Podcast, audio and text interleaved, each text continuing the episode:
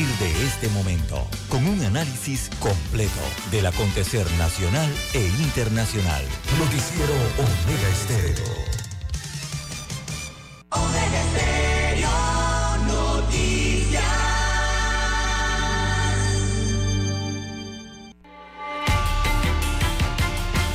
A continuación, los titulares, con los hechos que son noticias hoy.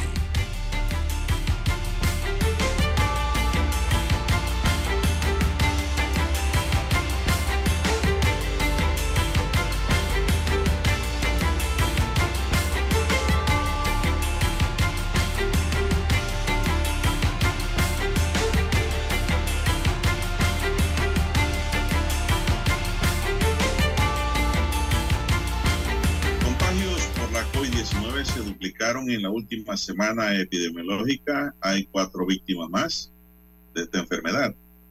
Universidad de Panamá será mediadora en la segunda fase de la mesa del diálogo. Partidos políticos buscan a sus aliados rumbo a las elecciones de 2024.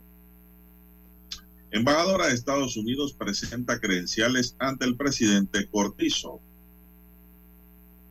También los comercios están a la expectativa del Black Friday 2022. En otros temas tenemos para hoy, señoras y señores, mientras dormían plácidamente, pues le llegó una luz de tierra, los, los sepultó vivos. Se trata de un educador de la provincia de Colón, quien fallece también junto a su hijo sepultado en Cativá. Esto ocurrió ayer en la madrugada. Lamentable hecho. También tenemos que encuentran un cuerpo, eh, pues, de una persona que registraba un balazo en la 100. Esto ocurrió en La Chorrera. En febrero del próximo año se realizará la audiencia intermedia por crimen de Tamara Jiménez. También lo hallaron quemado en la Loma del Sapo.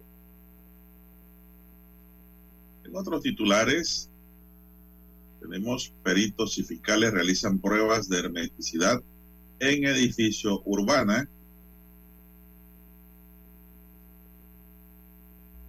declaran el estado de emergencia tras nevada repentina que ha ido aumentando en Nueva York. También para hoy, señoras y señores,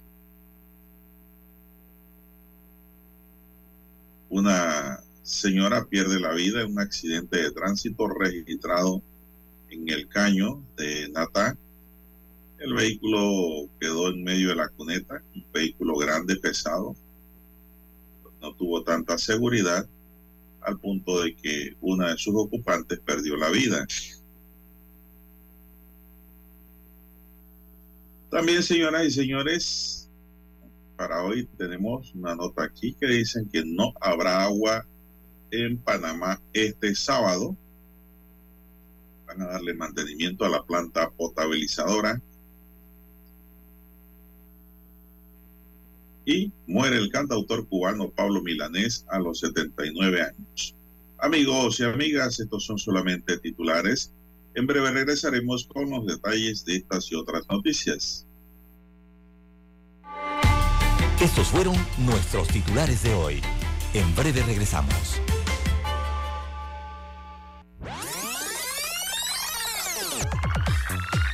Omega Stereo tiene una nueva app. Descárgala en Play Store y App Store totalmente gratis. Escucha Omega Stereo las 24 horas donde estés con nuestra nueva app. En Omega Stereo estamos evolucionando para ti. Te acompañamos en tu auto, en tu oficina, en tu hogar y ahora en cualquier dispositivo móvil. No importa dónde te encuentres Siempre te acompañamos con la mejor programación. Omega Estéreo. Primera cadena nacional simultánea 24 horas.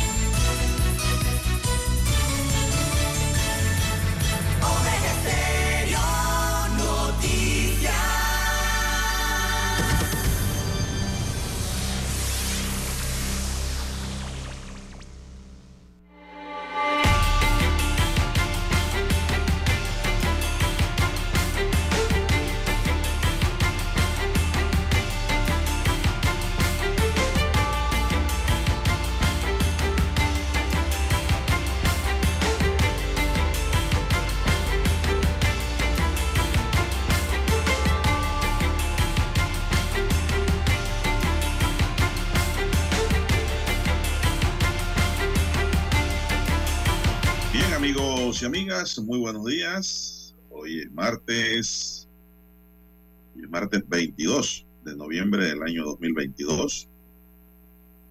22 del 22. En el tablero de controles me acompaña Daniel Araúz. En la mesa informativa les saludamos. César Lara.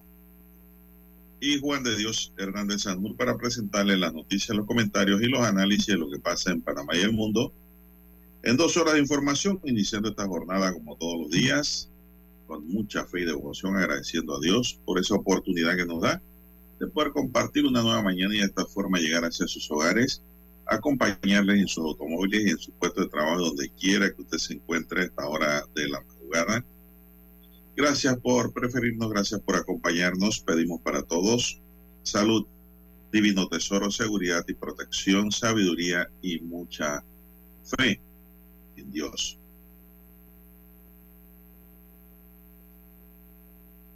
Mi línea directa de comunicación es el WhatsApp, es el doble seis 14 14 45 es mi línea directa de WhatsApp, amigos y amigas.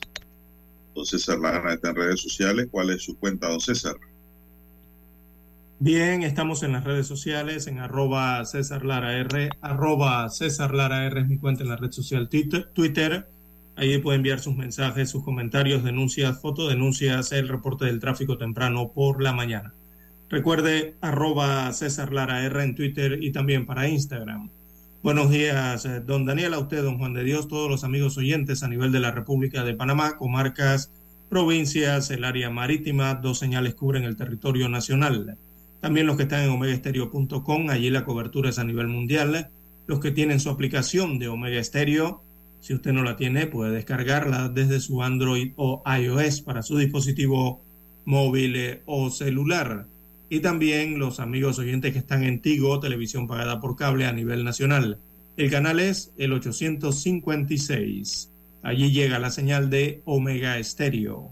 ¿Cómo amanece para hoy, don Juan de Dios? ¿Con frío? No, no, no, no, para nada. Hay frío. Usted está, bueno, yo estoy frío por el aire.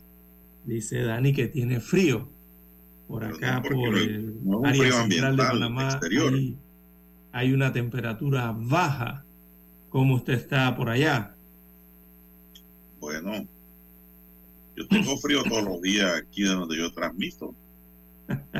Pero es un frío a causa del aire acondicionado. No es un frío ambiental exterior. Usted lo que quiere es que yo le pregunte si usted tiene frío o no, ¿verdad? No, debido a don Juan de Dios a que cómo estará el estado del clima hoy. bueno, ¿cómo estará? Porque ayer llovió mucho en Colón.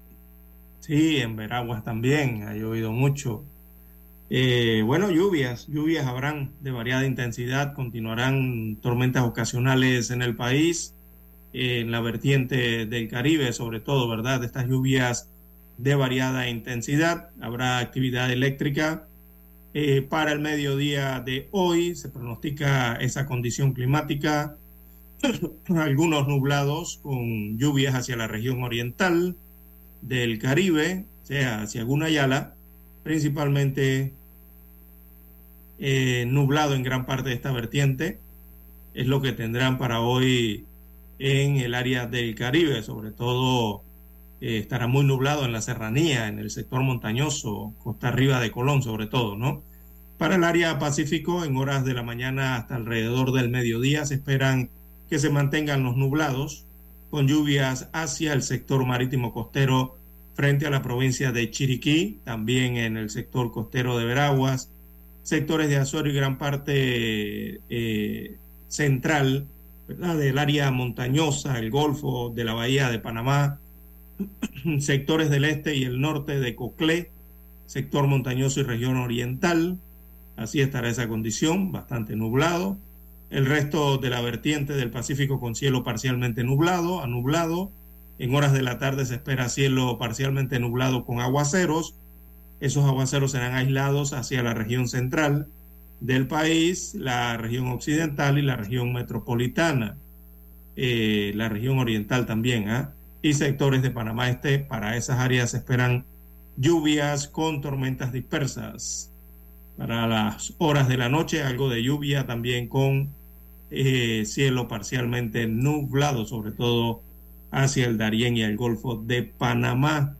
Así estará el clima para hoy en ambas vertientes y sobre todo hay que tener precaución porque habrán oleajes en el Pacífico, don Juan de Dios, principalmente se esperan horas de olas de 0.6 a 1.5 metros de altura en periodos de 14 a 16 segundos.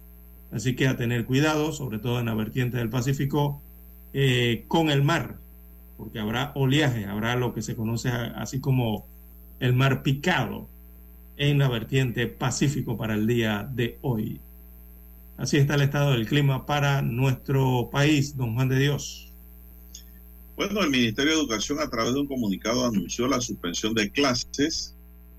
El anuncio se dio ayer y es para todas las escuelas oficiales y particulares de la provincia de Colón debido a las afectaciones climáticas que presenta la región la entidad ministerial eh, se mantendrá vigilante porque las lluvias continuarán, según un informe.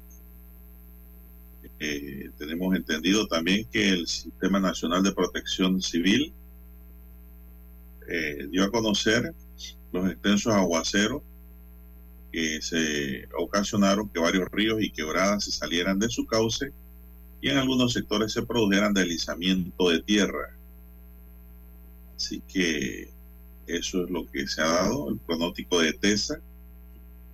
Dicen que las lluvias van a continuar, por lo que solicitan a las comunidades eh, a mantenerse informados por los canales oficiales a raíz de que pues sigue la lluvia finalizando este mes.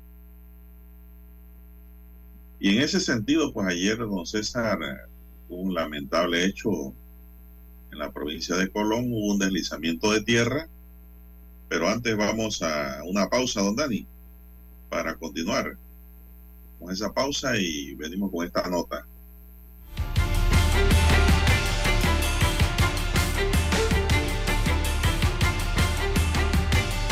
La mejor franja informativa matutina está en los 107.3 FM de Omega Estéreo, 530 AM Noticiero Omega Estéreo presenta los hechos nacionales e internacionales más relevantes del día. 7:30 AM. Infoanálisis. Con entrevistas y análisis con los personajes que son noticia. De 8 y 30 a 9 y 30 de la mañana. Sin rodeos. Con Álvaro Alvarado. De lunes a viernes. Por Omega Estéreo.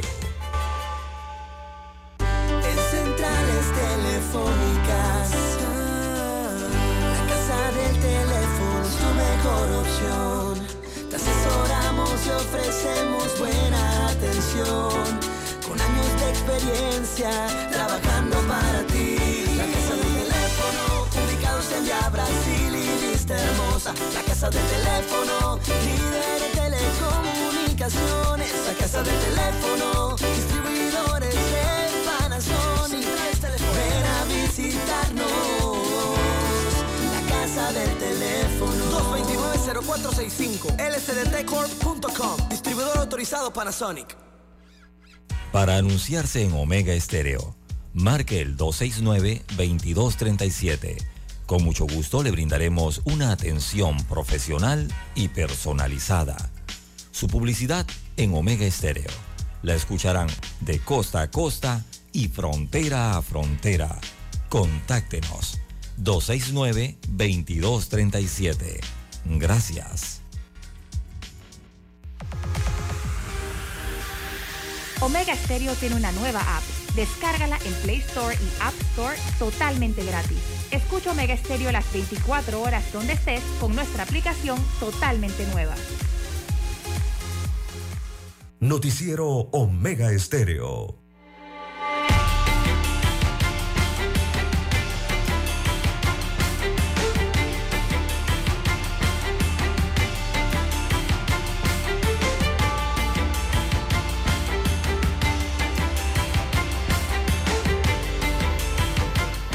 Bueno, continuamos, señoras y señores. Dos muertos y tres personas rescatadas ha sido el saldo que dejó una luz de tierra que cayó en la madrugada sobre la residencia de la familia Pérez en la comunidad del Progreso de San Martín, corregimiento de Cativá, provincia de Colón.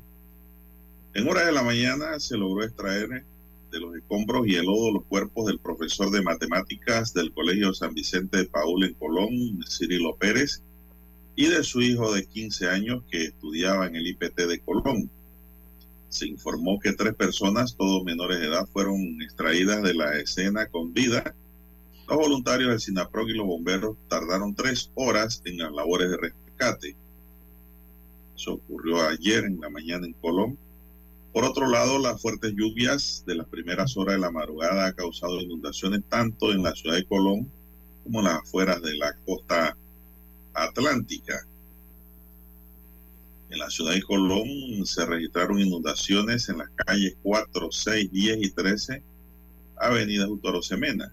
También estuvieron afectadas las calles Segunda y 16, Avenida Meléndez, calle Quinta Avenida Balboa, Quinta 8, 11 y 14, Avenida Amador Guerrero, calle Séptima, Avenida Bolívar, calle 11, Avenida del Frente y de calle 6 y 12 de la Avenida Herrera. Esto es en Colón, oiga, toda la ciudad.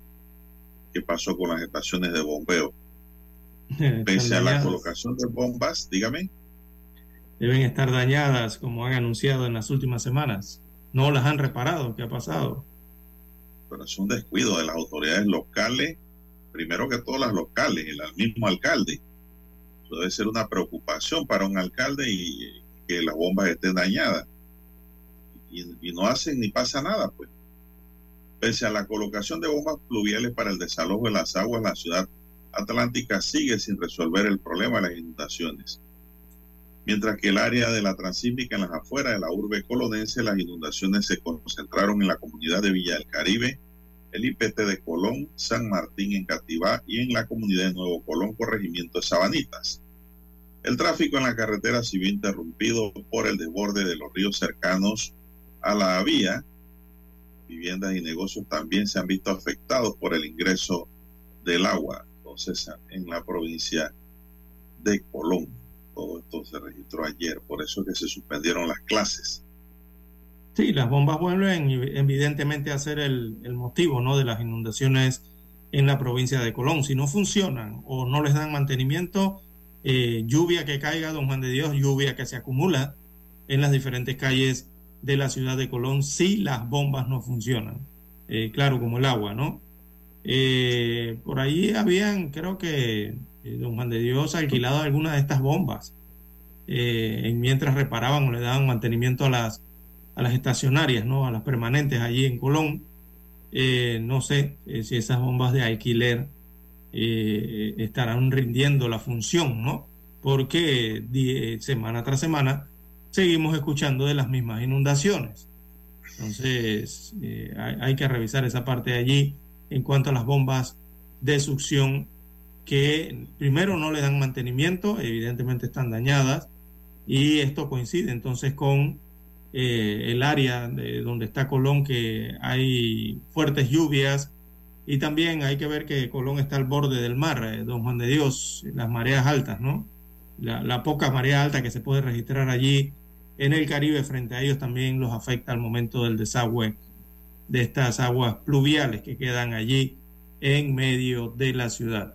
El mal tiempo, bueno, va a continuar. Hay una, hay una zona de baja presión en el Caribe muy cerca a Panamá. La zona de convergencia intertropical está bajita, pasando casi por Colón. Eh, además, se suma una zona de baja presión por esa área. Hay otra zona de baja presión en el Pacífico eh, entre Costa Rica y Panamá, ¿verdad? En el área fronteriza. Hay otra zona de baja presión allí. Así que eso significa eh, más nubosidad, eh, más humedad, más lluvia. Eh, y arriba, don Juan de Dios, según veo aquí la carta del Servicio Meteorológico de los Estados Unidos, entre Florida y Canadá, entre los Estados Unidos y Canadá, perdón, entre los Estados Unidos y Cuba, perdón, disculpe, entre los Estados Unidos y Cuba hay un frente estacionario a lo largo de todo el, entre el Caribe allí y el Atlántico. Así que eso también condiciona, ¿no? Eh, el área eh, del Caribe y su clima. Bueno, en Nueva Bien, York. son las 5.52. En Nueva York Dígame. cayó don Juan de Dios. eh, mire, ayer, eh, hoy que estamos, estamos a 22, el 21 de noviembre. Oiga, ha caído una nevada en el estado de Nueva York, en los Estados Unidos, que dejó sorprendidos a todos eh, de la gran cantidad de nieve, ¿no? Mire cómo está el clima ya para noviembre. Eh, situaciones que se esperan para diciembre están pasando en noviembre en el mundo. Sí, sí, hay un fenómeno que está ocurriendo, don César. En Panamá las lluvias no paran. Ya en otros tiempos, ya a finales de noviembre, entra una especie de un veranillo.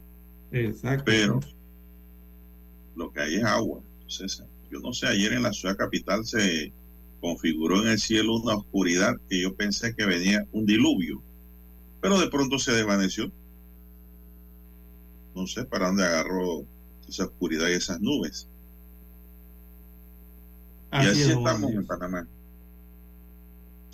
Bien, don César, son las 5.53. Bueno, sobre el tema del COVID hay que tener mucho cuidado, don César, porque, Se disparó. eh, dígame, Se disparó. ah, sí, los números han disparado. Esto no me gusta. Eh, un total eh, de 995.726 contagios. Se siguen sumando 8.519 muertes y 983.705 pacientes recuperados de la COVID-19 acumulado. Panamá de esta semana epidemiológica número 46. La semana ocurrió, ocurrió desde el domingo 13 al sábado 19 de noviembre, según confirmó el MINSA. Según los datos estadísticos divulgados, a lo largo de la pasada semana se certificaron 3.103 contagios nuevos, don César. Mire usted, 3.103. Ese número va subiendo, se duplicaron. Siendo el pasado sábado 19 de noviembre el día en que se confirmaron más casos, 731. Que la gente va a hisoparse. El problema es que la gente no iba a hisoparse. Todos Ujú. decían que hay que una gripecita, un resfriado. No, no, no, no. Eso ya no es resfriado, eso es COVID. A lo largo de esta nueva semana, entre el domingo 13 y el miércoles 16 de noviembre, se reportó un deceso por día, es decir, un total de cuatro fallecimientos en esta semana. Al cierre de la semana, el MINSA confirmó la aplicación de 25.103 nuevas pruebas para diagnosticar el COVID-19, por lo cual el promedio semanal de positividad se ubicó en 12.4%, a pesar de que el sábado 19 ese porcentaje era de 16.7%. Según destaca la entidad al cierre de la semana de análisis, 3.374 contagiados cumpliendo sus cuarentenas en sus casas. Están 122 en salas regulares de, de hospitales, 122, y 6 en la unidad de cuidados intensivos. Volvieron a la unidad de cuidados intensivos 6 personas, no se. Eh, figuran entre los cinco corregimientos con mayor número de casos para la semana 46. Bellavista registró 47, Rufino Alfaro 46, don César. No voy para allá, para donde usted. ¿eh? Hay mucho COVID por acá, por Rufino Alfaro. Están estables las cifras. Juan Díaz 33, Betania 33 y San Francisco 31, todos en la ciudad de Panamá. En cuanto a la cantidad de vacunas contra el COVID que se han aplicado, el programa ampliado de inmunización confirmó que ya estas suman 8.675.224 dosis que se han aplicado. Y, don César, hemos recibido aquí quejas de que no hay vacuna. No, no hay. Están esperando la bivalente, ya que las vacunas de los últimos meses eh, vencieron precisamente, ¿no? Ya llegaron a sus meses de vencimiento, no las van a aplicar eh, por lógica, ¿no? Y eh, Claro. están a espera entonces de que la fábrica de las vacunas de COVID-19 de la Pfizer BioNTech les confirme la fecha a Panamá para el envío de nuevos lotes de vacunas. Así que estamos Ahora la gente se quiere vacunar. Ah, sí, todos quieren ir a los Ahora centros, que ahora vieron la quieren, cosa seria. Quieren, quieren ahora puestos de vacunación, todo, todo el mundo, ¿no? Eh, bueno, sería una especie de nueva explosión de contagios. No es grave la explosión de contagios, hay que decirlo. Eh, los números se mantienen bastante estables, a pesar de que la positividad está marcando 12%, pero los números en hospitalizaciones y en, y en UCI eh, han tenido aumentos, pero mm, están bastante estables. No es que son eh, números dramáticos todavía, ¿no? Así que, bueno, eh, se debe seguir abordando entonces el tema de la pandemia con las medidas que ya conocemos, don Juan de Dios, sobre todo el tema de, ir a la clínica, hacerse la clínica, ¿no? o sea, ir al médico. si no, hay que arrancar por usar mascarilla, don César. Sí, sí. Por ahí debe que arrancar. Sí, por ahí, ¿no? Las medidas básicas que ya todos conocemos. Pero hay que ir al, centro de salud, hay que ir al, médico a que lo revise a uno, don Juan de Dios, para estar seguro de que no se trata de COVID-19, algún tipo de resfriado o algún tipo de influenza. Eh, hay que revisarse bien, ¿no?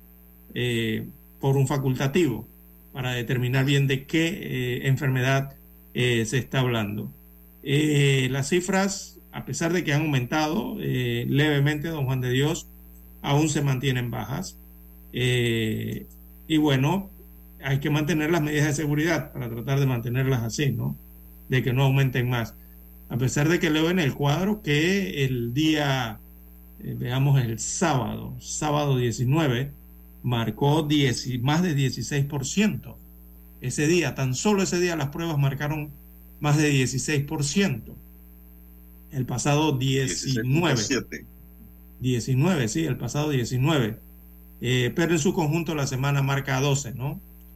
Eh, así que hay que tener eh, hay que hay, hay, que tener la prevención simplemente a, los amigos oyentes, a los ciudadanos. don César, pero eso es lo que no hay, la gente no tiene conciencia sobre la temática, don César. Sí, bueno, lastimosamente. Eso es lo el problema, la gente no quiere usar su mascarilla en el metro, en el metrobús, en los lugares cerrados, donde hay aglomeración, la mascarilla, eh, usted en lugares abiertos no la puede usar, puede estar tranquilo, pero en lugares cerrados, no sé, en hospitales sobre todo, clínicas, policlínicas, hay que usar la mascarilla en el metro, en el metrobús, pero la gente no lo hace, muchos pues no lo hacen o se la ponen mal.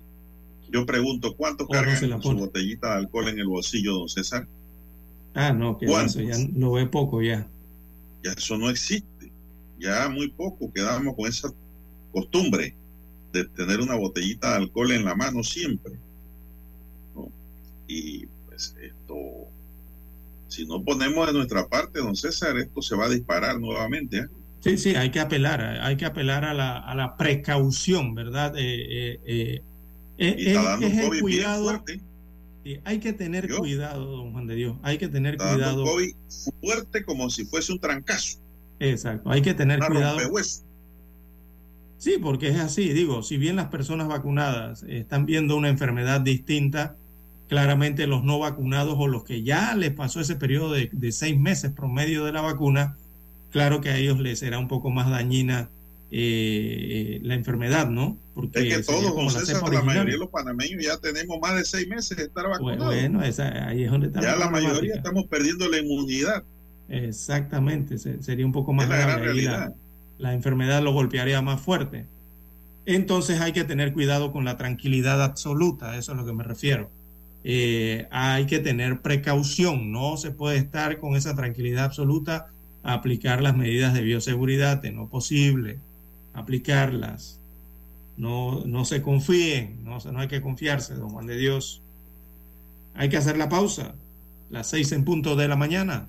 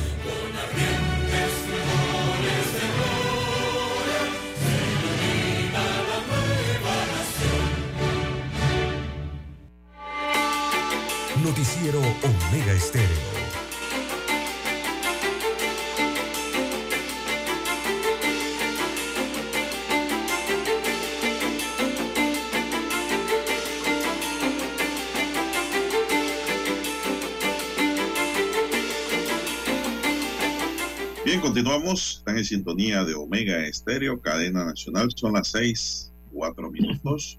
Bueno, 1 a 0 está el partido, ¿no, Dani? 1 a 0 a favor de los gauchos sobre Arabia Saudita. Sí, para los que querían saber, que me preguntaron al WhatsApp, que están escuchando noticiero, sí, tenemos a Dani monitoreando el juego, allí. Porque nosotros no podemos estar monitoreando, no podemos... Eh, ¿Qué pasó, Dani? ¿Cuáles son esos gestos tan igual a los iraníes? que tiene? Si estás viendo el resultado y estamos informando también, ¿no? Y esa risa de César. Una risa mexicana. 1-0 va el partido, don Juan de Dios. Ah, usted también está monitoreando. 1-0, eh, estamos en el entretiempo en estos momentos. Eh, gol de Lionel Messi eh, de 1-0 y bueno, eh, con tanta tecnología que ahora tiene el Mundial Don Juan de Dios bueno, le anularon en los estadios. Los oiga, le anularon un gol a Argentina. Digo, no es que se lo anularon, no se lo anularon, sino que revisaron la jugada y, y bueno, no era una jugada válida. Por lo tanto, Argentina gana 1 a 0 a Arabia Saudí o Arabia Saudita, ¿no? Eh, están en el entretiempo en este momento. Minuto Pero 9, César, gol a esta altura ya Argentina le debió haber pasado por encima. Uh, debiera estar como 3 a 0 mínimo. Pero bueno, el fútbol es el fútbol, don Juan de Dios. Hay que meter la bolita ya Argentina- en la portería. Está jugando muy, eh, como quien dice, conservadoramente. Bueno, la Universidad de Panamá, don César, usted que me estaba preguntando por el diálogo social. La Universidad de Panamá, a través del Centro de Diálogo Social y la Defensoría de los Estudiantes Universitarios, han expresado su disposición de asumir la responsabilidad de mediador para la segunda fase de la mesa de diálogo. El coordinador del Centro de Diálogo Social, el doctor Vasco Torres, y su equipo, según ha informado al equipo facilitador de la Iglesia, se comunicará con los actores sociales y el gobierno para manifestarle su disposición de contribuir con su experiencia y conocimiento en la segunda fase de, de la mesa de diálogo por Panamá, de la que ya muy pocos se acuerdan. Yo sí me acuerdo todos los días, don César, cuando voy a echar gasolina al carro. Además de la Escuela de Diálogo Social de la Universidad de Panamá y la Defensoría Universitaria de esta misma primera casa de estudios, el equipo facilitador de la Iglesia cursó solicitudes a la Conferencia Episcopal Panameña y a la Organización de las Naciones Unidas.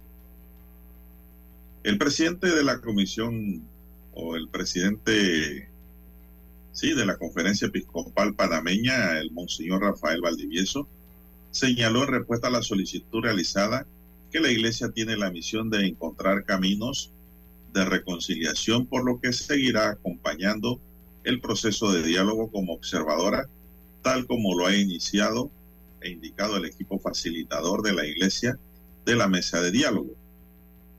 Con respecto a las Naciones Unidas, se hizo la invitación, pero debido a que es un organismo internacional, requiere que la solicitud la haga el gobierno nacional, lo que ya se le solicitó a la Cancillería.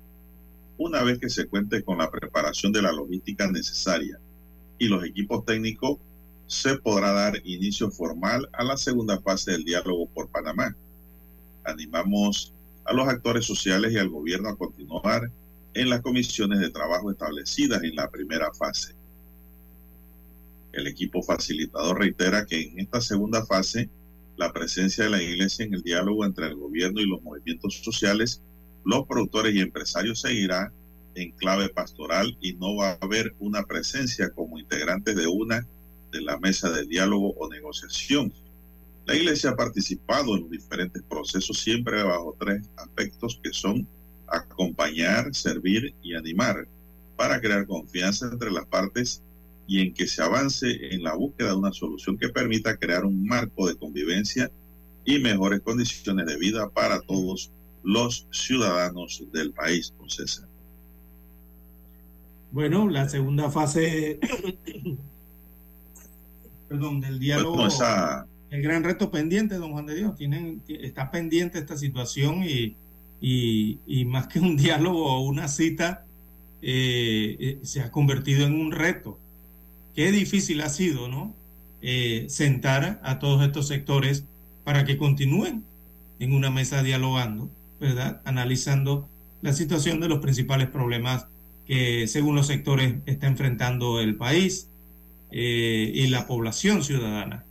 Qué difícil instalar eh, o, trasladar esa mesa hacia Panamá e instalarla acá o dejarla allá en Peronomé, ¿verdad? Con este diálogo único. Eh, y lo que ha ocurrido durante las últimas semanas es un tira y jala, don Juan de Dios, y una gran polémica y una gran cantidad de críticas hacia esta segunda fase. Es lo que ha pasado en estos últimos días, en estas últimas semanas, pero no logran sentarse, que es la gran problemática.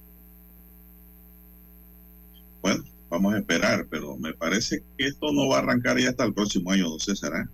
No, no, no, que va. Eh, eh, viene diciembre, vienen las actividades navideñas y ya la gente está pensando en fin de año.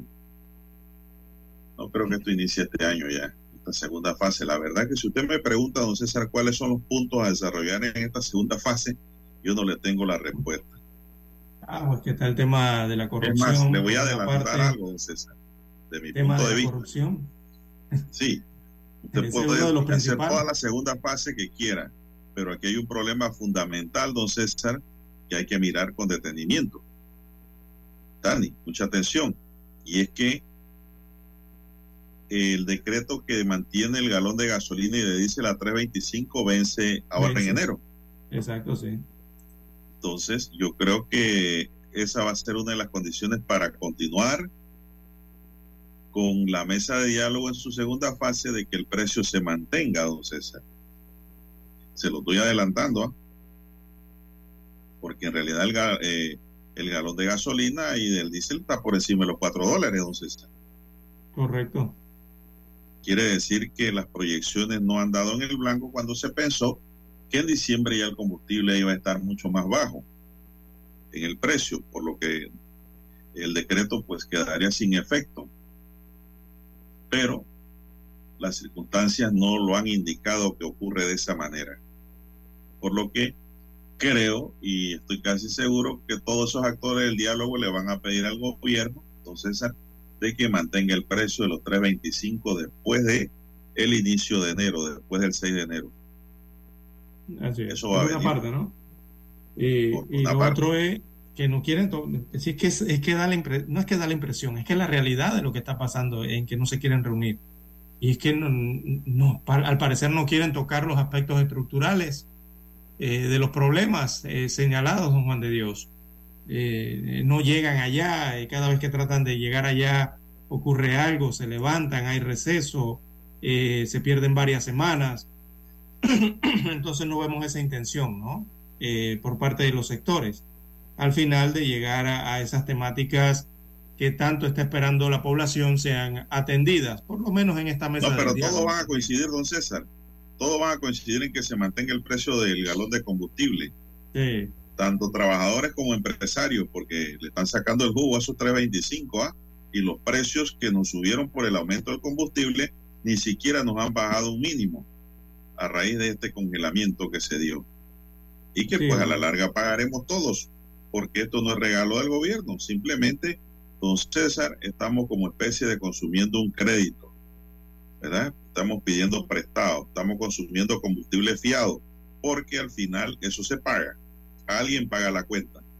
Y lógicamente que el sector empresarial y del comercio es el que mejor lucra con ese precio, porque pueden movilizarse y trabajar de mejor manera y ganar más dinero, más utilidades, manteniendo los precios que nos subieron en todos los productos de la canasta básica y otros productos que no son de la canasta básica, que son de uso doméstico. Sí, los servicios han aumentado de precio, don Juan de Dios. el supermercado, la gente ha bajado nada. cara de preocupación cuando van al supermercado, sobre todo cuando llegan a las cajas. eh, el cable ha aumentado, el servicio de televisión pagada ha aumentado, bueno, todo está aumentando, don Juan de Dios. Bueno, y la eh, gente, don César, está viviendo de la tarjeta. Sí, de la deuda también. Porque si usted lleva efectivo, tiene que pagar el número que le indica la cajera. Pero si usted tiene tarjeta de crédito, bueno, cárguelo ahí, después pago. Y la gente, el público se va endeudando más por el dinero plástico, que es una gran tentación también, ¿eh? aparte de todo. Vamos a la pausa, don Dani.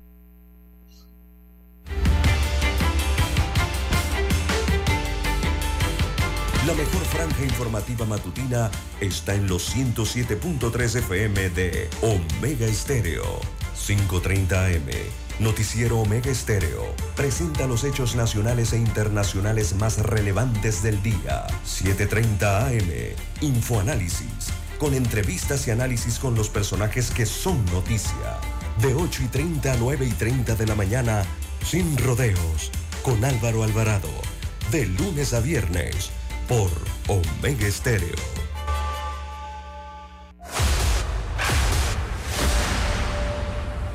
Desde los estudios de Omega Estéreo, establecemos contacto vía satélite con la voz de América. Desde Washington, presentamos el reportaje internacional.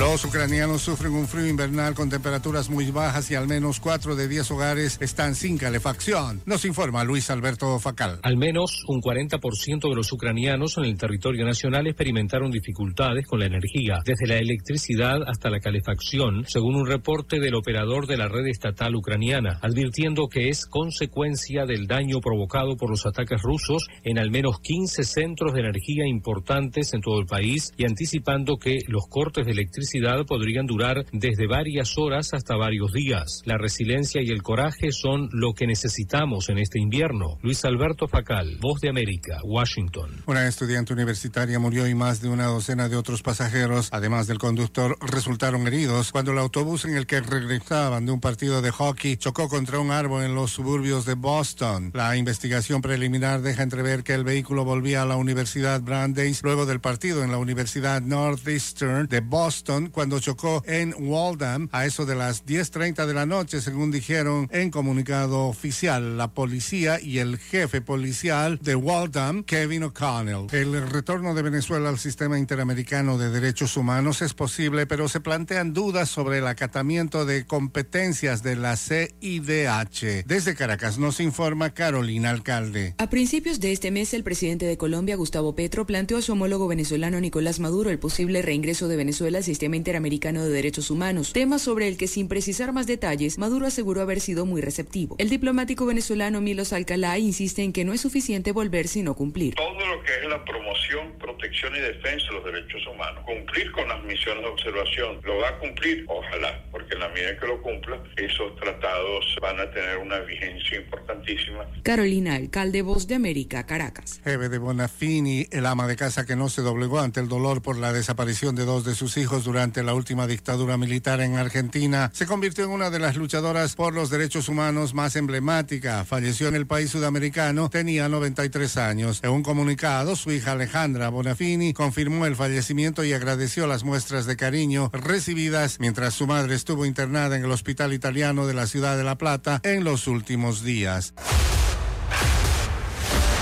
Escucharon vía satélite desde Washington el reportaje internacional.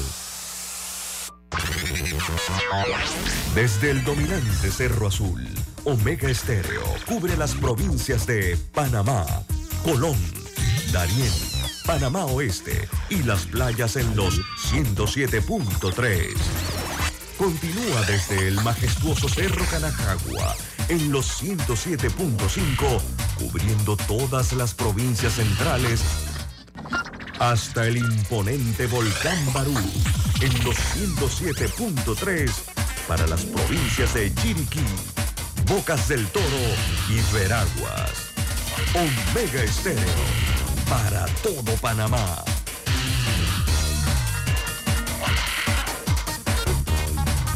Omega Estéreo, cadena nacional. Noticiero Omega Estéreo.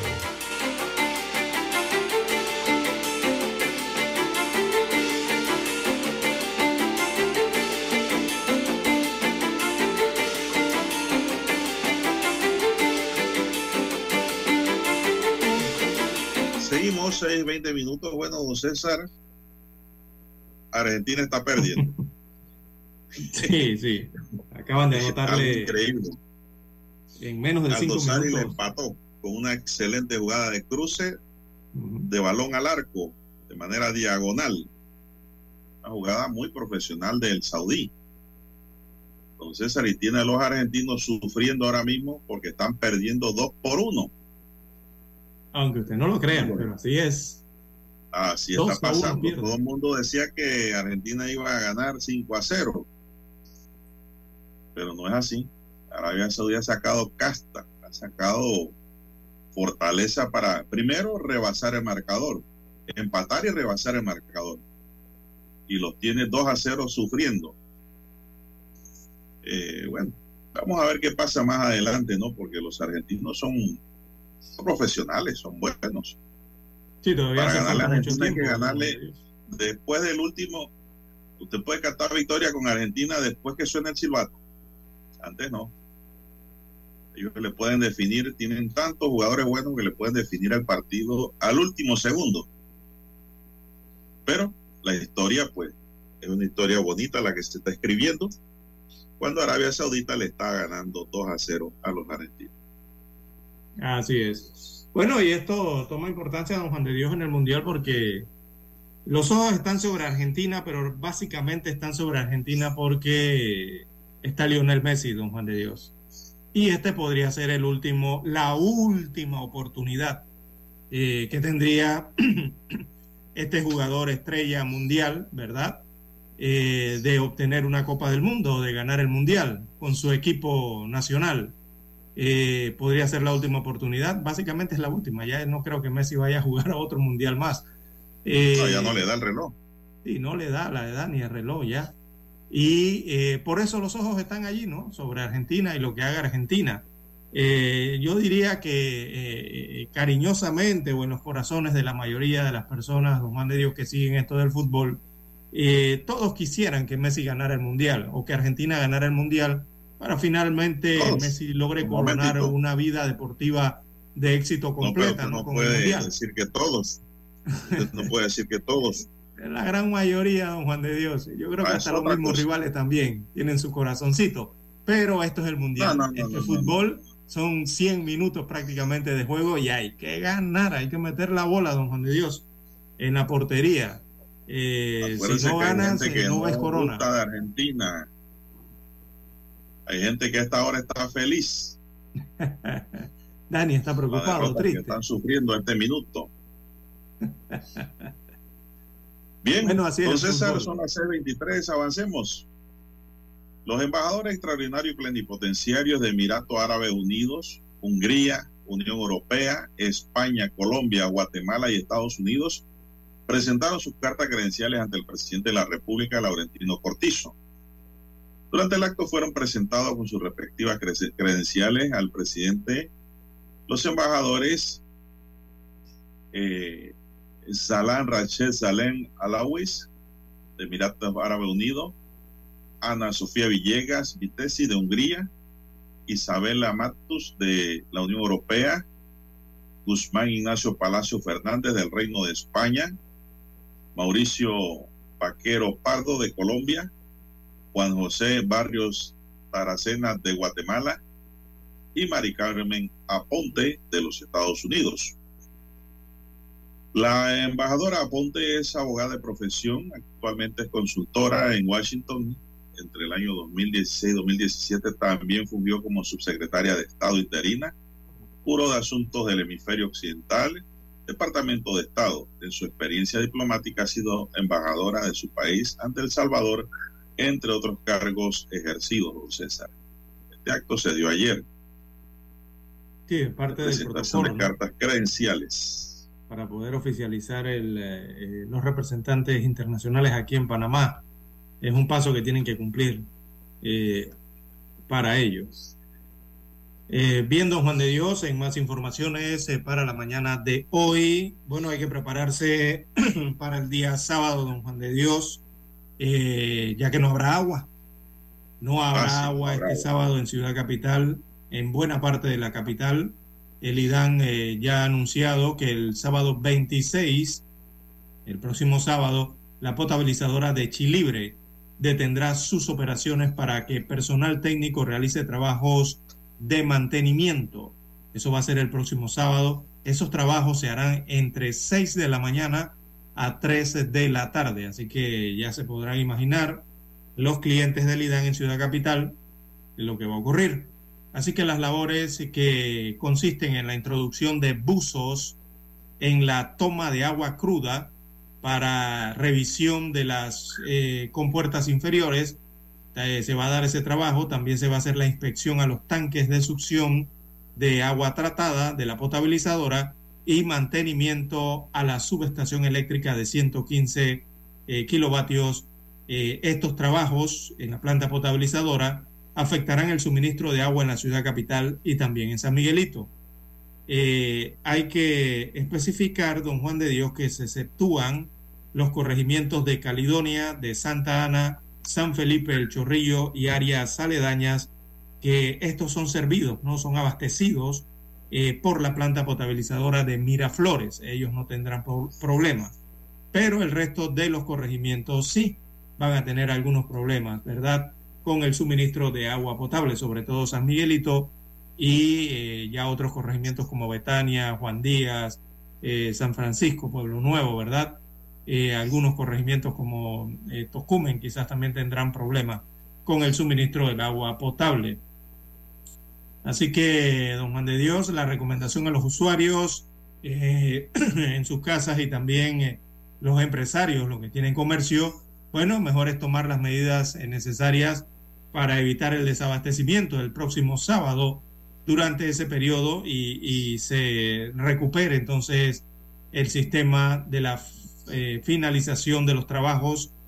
Eh, eso se va a recuperar tarde en la noche del sábado, así que lo mejor es prevenir y tomar las debidas medidas de abastecimiento de agua potable para el sábado en la mañana y sábado en la tarde, que no habrá agua en Ciudad Capital, eh, principalmente los sectores servidos por la planta potabilizadora de Chilibre.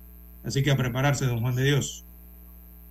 Bueno, se pondrá en funcionamiento un operativo para abastecer a los hospitales, policlínicas y centros de salud de la capital, Tocumen, San Miguelito y Chilibre, a través de carros cisternas de informalidad. Además, se ampliará la cobertura de la planta potabilizadora de Miraflores, como ya usted dijo, para garantizar el suministro al complejo hospitalario metropolitano doctor Arnulfo Arias Madrid. Bueno, recordemos también, don César, que este fin de semana que viene se extiende en día de libre, el lunes 28. Mucha gente se irá para el interior, don César, como ocurre, ¿no? Y pues esto, yo en lo personal no voy a estar en la ciudad. Tengo un compromiso, don César, en el interior. Y pues no va a haber agua, así que ¿para qué estar donde no hay agua? Así es. Recordemos que el lunes es 28 eh, de noviembre, así que hay un fin de semana extenso, ¿no? Debido a la celebración, a la conmemoración de eh, la independencia de Panamá de España. Hay que hacer un alto ya. El próximo lunes.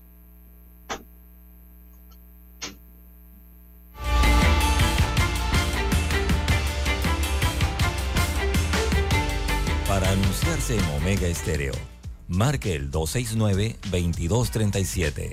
Con mucho gusto le brindaremos una atención profesional y personalizada.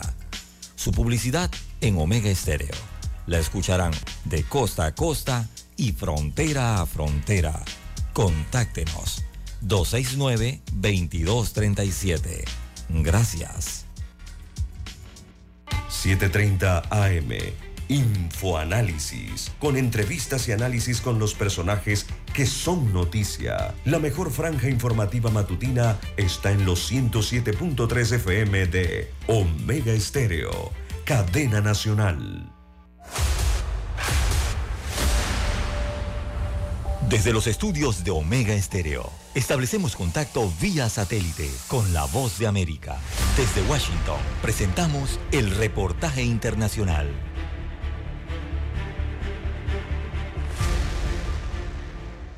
La administración Petro en Colombia ha comprometido todo su capital político en el empeño de alcanzar la paz total, objetivo que en sus primeros 100 días de gobierno ha tenido una respuesta positiva de los grupos alzados en armas y un amplio respaldo político que empieza a materializarse con la instalación de las mesas de diálogo con el ELN. El ministro del Interior Alfonso Prada señaló que esto abre la puerta a conversaciones con otros grupos guerrilleros y a procesos de sometimiento a la justicia de organizaciones narcoparamilitares. Vamos a instalar la mesa de diálogo con el ELN y de ahí en adelante tenemos todo el camino trazado para poder dialogar con aquellos actores que reconozcamos en estatus político. Y hay otro camino que es el camino del acogimiento al Estado de Derecho para el desarme y la desmovilización de organizaciones de alto impacto. Entre tanto, para el analista político León Valencia, la reanudación de los diálogos con el ELN deja entrever el compromiso de esa organización subversiva con una salida negociada al conflicto armado en Colombia. 16 negociadores por parte del ELN que comprometen ya no solo al Comando Central, sino a la mayoría de las estructuras del ELN, muestra que hay un compromiso de esa guerrilla con buscar una salida negociada con este gobierno. Por su parte, Olger Pérez, vocero de la Organización Campesina de Norte de Santander, una de las regiones más golpeadas por la violencia, expresó su beneplácito por el reinicio de diálogos con el ELN. Este anuncio es muy importante, sobre todo para nosotros como campesinas y campesinos que hemos vivido por más de 40 años en medio de un conflicto armado. La Fiscalía en Colombia levantó las órdenes de captura contra 17 miembros del ELN que integran la delegación de paz de esa guerrilla, la cual es encabezada por dos de sus máximos comandantes, Nicolás Rodríguez Bautista, alias Gavino, y Pablo Beltrán. Manuel Arias Naranjo, Voz de América, Colombia. Escucharon vía satélite desde Washington el reportaje internacional. Noticiero Omega Estéreo. Las noticias impresas en tinta sobre papel. Con ustedes. Escuchando el periódico. Los titulares de las primeras planas de los diarios estándares de circulación en Panamá.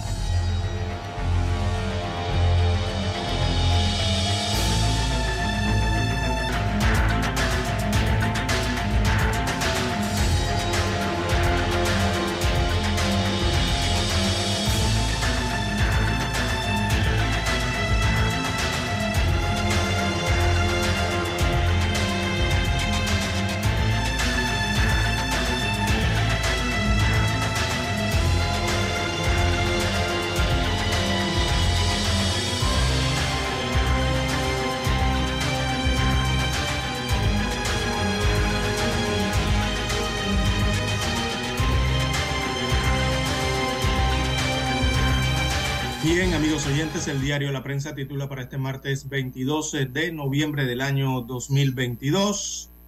El legislativo elevó su presupuesto en 56.2%, que lo veníamos señalando desde hace meses. Bueno, la Asamblea Nacional pasó a tener el presupuesto, un presupuesto de 143 millones de dólares en enero a febrero. De ese monto pasó a 224.9 millones en el mes de octubre, así como usted lo oye, amigos oyentes, a la Asamblea en enero, de, perdón, el año pasado le aprobaron un presupuesto de 135 millones de dólares para arrancar este año. Entre enero y febrero ya lo habían aumentado a 143.9 millones de dólares y para octubre de este mismo año ya lo han aumentado hasta 224.9 millones de dólares así como usted lo está viendo, amigo oyente. Lo aprueban, se lo aprueban allí mismo, en la comisión de presupuesto.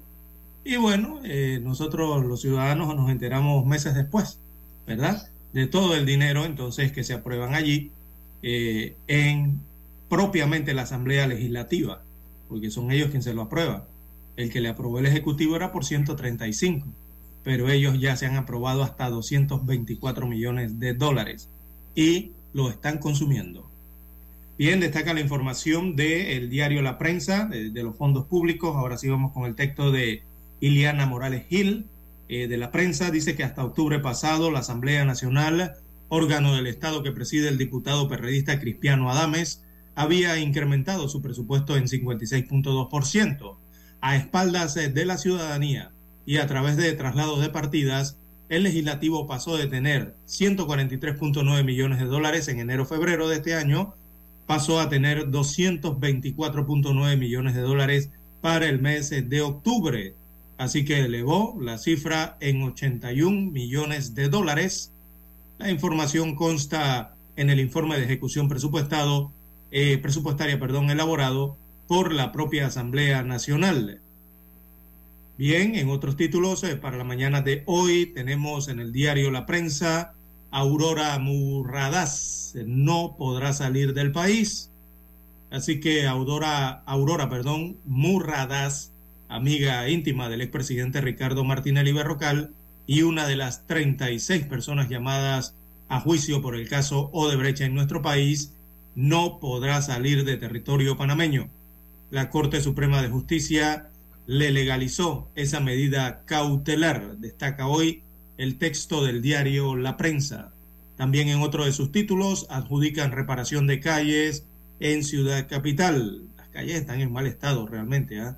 El Ministerio de Obras Públicas adjudicó los contratos para la rehabilitación de las calles en la provincia de Panamá, trabajos que se debieron eh, en cuatro, veamos aquí si hay cuatro, cuatro renglones, lo han dividido en cuatro renglones que agrupados eh, representan una inversión de 78.9 millones eh, de dólares. También para hoy la prensa titula Tres virus respiratorios al acecho del panameño. Es un tema de salud pública. La Organización Panamericana de la Salud, esta es la OPS, es la oficina de, regional de la OMS para América.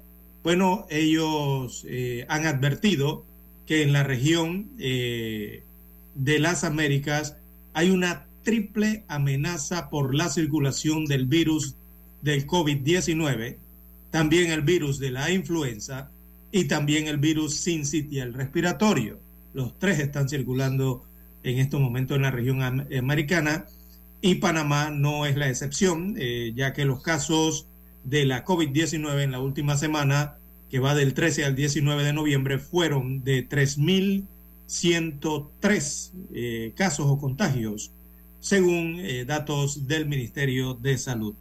De 12% marca la positividad de la enfermedad de la COVID-19 en nuestro país actualmente.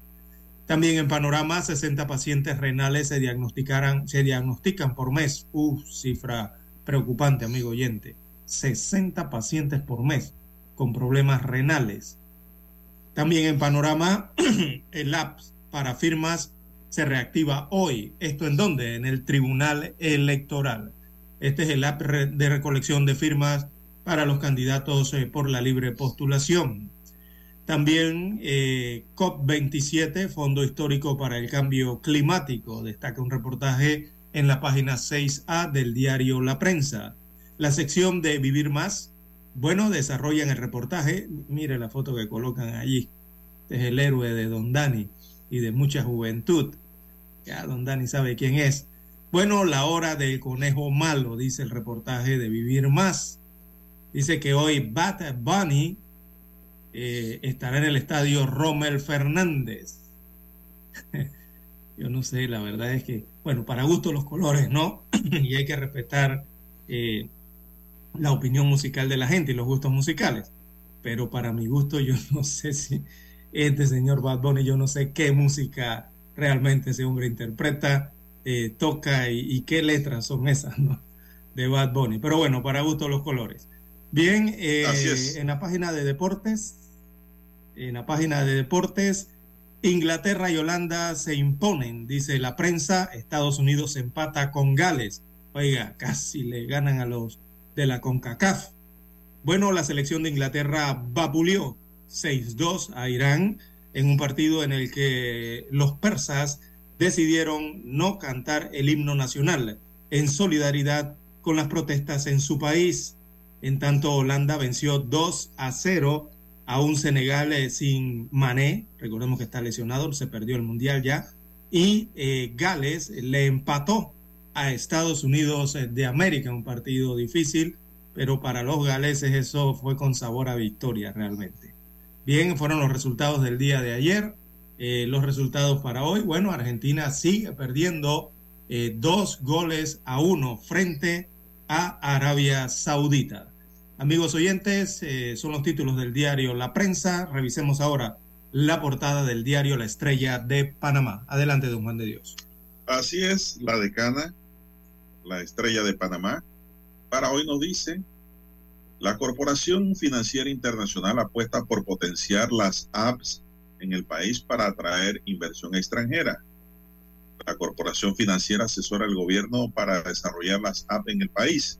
El vicepresidente del organismo, Alfonso García Mora, habla de este proceso y de los proyectos con la banca privada para impulsar los bonos de género. Las apps son importantes para nosotros porque en América Latina se invierte menos del 2% del Producto Interno Bruto en infraestructuras, que es muy poco, dice Alfonso García Mora. Cárceles, un problema de décadas sin aparente solución. Los problemas que enfrenta el sistema penitenciario tiene un arrastre de décadas que ha dejado torturas y muertes de reos. Partidos políticos afinan estrategia para las futuras alianzas con miras a 2024 en elecciones generales. En la revista mía dice, el arte es un pilar fundamental de la humanidad. Estudi Garrido es un artista del flamenco latinoamericano y habla de su trayectoria y del arte. Cortizo recibe credenciales de siete embajadores, incluyendo la de Mari Carmen Aponte. Aficionados, entre ellos trabajadores migrantes en una zona industrial en Doha, Qatar, disfrutan del segundo día del Mundial de Fútbol, que en la jornada de ayer estuvo marcada por muchos goles y la protesta de los jugadores iraníes. Así es, los aficionados ven el juego allá en una pantalla gigante, según la foto que nos trae el periódico. De libre postulación, PRD y Elifaru, la diputada del oficialista PRD, Zulay Rodríguez, quien recoge firmas para una candidatura presidencial por la libre postulación, dijo que su partido y el gobierno están en su contra. Defendió su decisión de recoger firmas a pesar de formar parte del PRD, así como el auxilio económico que otorgó Elifaru a su hija. En los titulares de Caballete dice la estrella los 118 años del acuerdo comercial que dio paso a la construcción del canal, que es un reportaje, y también tiene otro que dice un éxtasis de colores sobre expresiones religiosas y culturales. Amigos y amigas, estos son los titulares de primera plana de la Estrella de Panamá y concluimos con la lectura de los titulares correspondientes a la fecha. Hasta aquí, escuchando el periódico. Las noticias de primera plana, impresas en tinta sobre papel.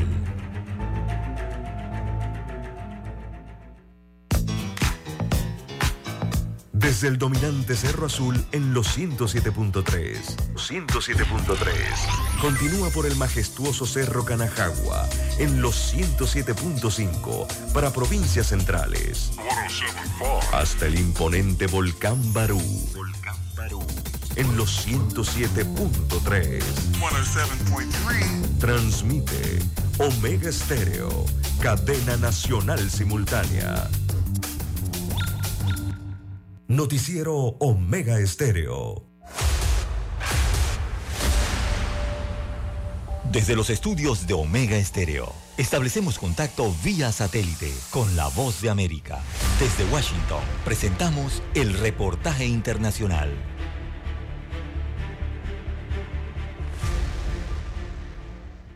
Llegaron las fiestas de fin de año y muchos opinan que para celebrar como en años anteriores se necesita algo más que buen ánimo.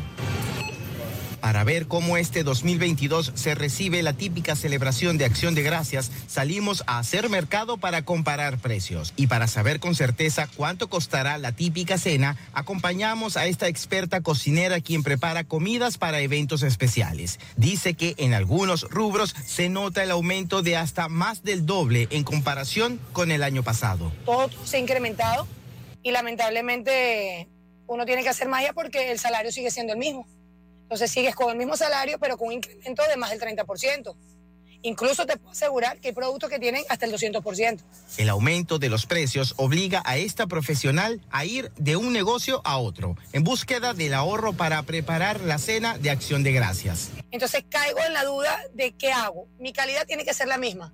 Yo siento que yo prefiero ganar un poco menos en este momento, pero mantener mi calidad y mi cliente, a bajar mi calidad y que la persona te diga, ok, es más económico, pero no me gustó. A esto hay que sumarle la disponibilidad del plato principal de esta celebración, el pavo.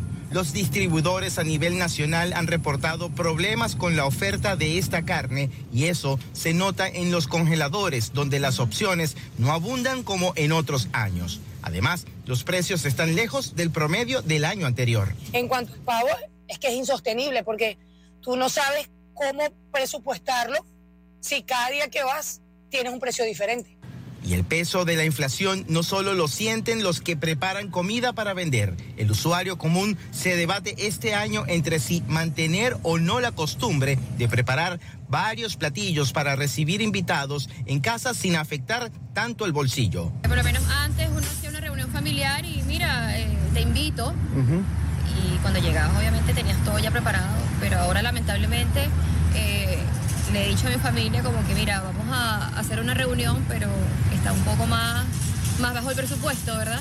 Y vamos a tener que hacer una especie de, de vaca, como quien dice. Mira, trae tú esto y hacemos un compartir totalmente diferente a lo que ya estábamos acostumbrados antes. Y aún así, en colaboración y con menos opciones, los estadounidenses afirman que no dejarán de celebrar Acción de Gracias. José Pernalete, Voz de América, Miami.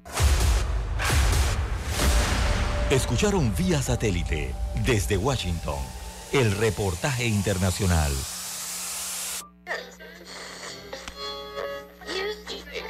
Cuando nadie creía en el FM estéreo. Esta es la nueva generación en radio. Esta es la generación Omega. Construimos el camino que seguirían las demás. Omega Estéreo. 41 años de profesionalismo, evolución e innovación. Hay algo que te hará sentir en paz, relajado, dormir tranquilo. Y es tan simple como mantenerte al día con tus pagos y recargas en línea de celular, metro, metrobús, Panamás, seguros, agua, luz, aseo, boletas, licencia. Entra a www.telered.com.pa diagonal mis pagos hoy y entérate de todos los servicios que puedes pagar por banca en línea desde la comodidad de tu hogar. Ya no tienes por qué inhalar y exhalar en el tráfico. Mantente al día con tus pagos en línea y relájate. Es momento de adentrarnos al mar de la información. Este es el resultado de nuestra navegación por las noticias internacionales más importantes en este momento.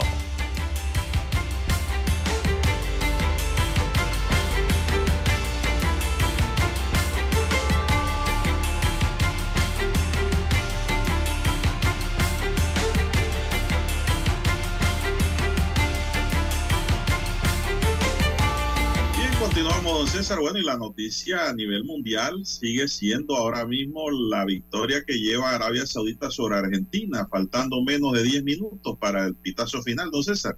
Menos de 5 Dos minutos, don Juan de Dios. Sí, Están en el minuto uno. 85. Imagínese, Hay que bueno, para ver. reposición. Hay que ver las reposiciones, porque las reposiciones en este mundial son hasta el minuto, son hasta de 10 minutos, don Juan de Dios. Sí, a los Ayer 10 minutos te se mete una 20 reposición goles. de hasta 20 minutos, imagínese usted, en un partido. Bueno, este es el grupo C que está jugando sorpresivamente Arabia Saudita, empató y ha sobrepasado a Argentina en estos momentos con uno. gol eh, por Argentina de Lionel Messi al minuto 10, mientras que por Arabia Saudita tiene goles Saleh Al-Shehri a los 48 y Saleh Al-Dasawi a los 53.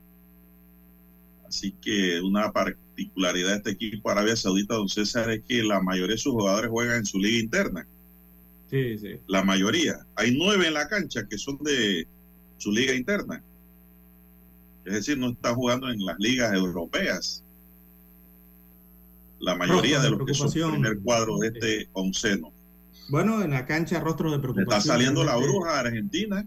De los jugadores, don Juan de Dios eh, y Leonel ¿Sabe Messi qué significa es eso? agarrarse la cara, eh, agarrar su cabeza, preocupado realmente eh, el capitán de la selección de Argentina y no, bueno, parece que está transmitiendo esa misma preocupación al resto de sus compañeros. No le sale nada a Argentina en la cancha, don Juan de Dios, el portero de Arabia Saudita hace algunos instantes paró otro cabezazo de Leonel Messi hacia la portería. Eh, los disparos de tiro libre no les han funcionado. Y bueno, va ganando Arabia, Arabia Saudita 2 a 1, don Juan de Dios. A menos de cuatro minutos de finalizar el tiempo regular, o sea, el tiempo oficial. Bien, son las 6:50 minutos, don César. eh, cuando hay sorpresas en el camino, se llama en buen panameño, le salió la bruja. Sí, Y sí, hasta sí. el momento, Bueno, ahí va una acción, a ver qué Argentina pasa. está peleando por un empate, imagínese usted. Sí. Luchando por un empate que le va a saber a derrota ya. Así es, se complica porque el otro equipo es, el otro partido es México-Polonia. Eh, si ahí hay Pero victorioso en ese encuentro, eh, le da prácticamente la clasificación en el primer puesto. Si alguien Bueno. logra esa victoria entre México y Polonia, al menos que quede en empate también, ¿no? Le- Pero le- mire, don César, que Arabia Saudita, el público lo miraba como la cucaracha en baile de gallina. eh, y mire Es usted, decir, el más débil. Que Argentina le iba a pasar por encima hoy y no ha sido así. Están jugando bien los muchachos sauditas. Están inspirados. Aparte de jugar bien, hay que tener suerte. Argentina no ha tenido suerte hoy. Juega bien, pero no ha tenido suerte. Bueno, don César, eh, ¿qué más tenemos del plano internacional? Bueno, nos vamos a, nos quedamos allí en Asia, específicamente, don Juan de Dios, en el continente Sí, asiático, en Indonesia. En Indonesia, bueno, la cifra de fallecidos tras el sismo del día de ayer, que fue de magnitud 5,6, eh, la cifra aumentó, eh, ¿verdad? De este sismo eh, que afectó la isla de Java, en Indonesia. Así que, lastimosamente, la mayoría de las víctimas murieron aplastadas por los escombros de un edificio que se derrumbó. Así que la cifra aumentó a 103 fallecidos, la última que se tiene. Eh, la Agencia Nacional para Gestión de Desastres eh, de ese país la cifró en 103 muertes. Eh, Java, recordemos, es la provincia occidental más poblada de ese país y este sismo también dejó casi 400 heridos y al menos 25 desaparecidos, según el último informe. De acuerdo con el más reciente boletín divulgado, la mayoría de las víctimas, eh, reiteramos, murieron porque resultaron aplastadas por los escombros de un edificio que se derrumbó sobre ellos cuando ocurrió este sismo eh, el día de ayer en la localidad de Cianjur. Eh, es lo que se tiene hasta el momento y siguen contabilizando más víctimas en cuanto a este movimiento telúrico, don Juan de Dios.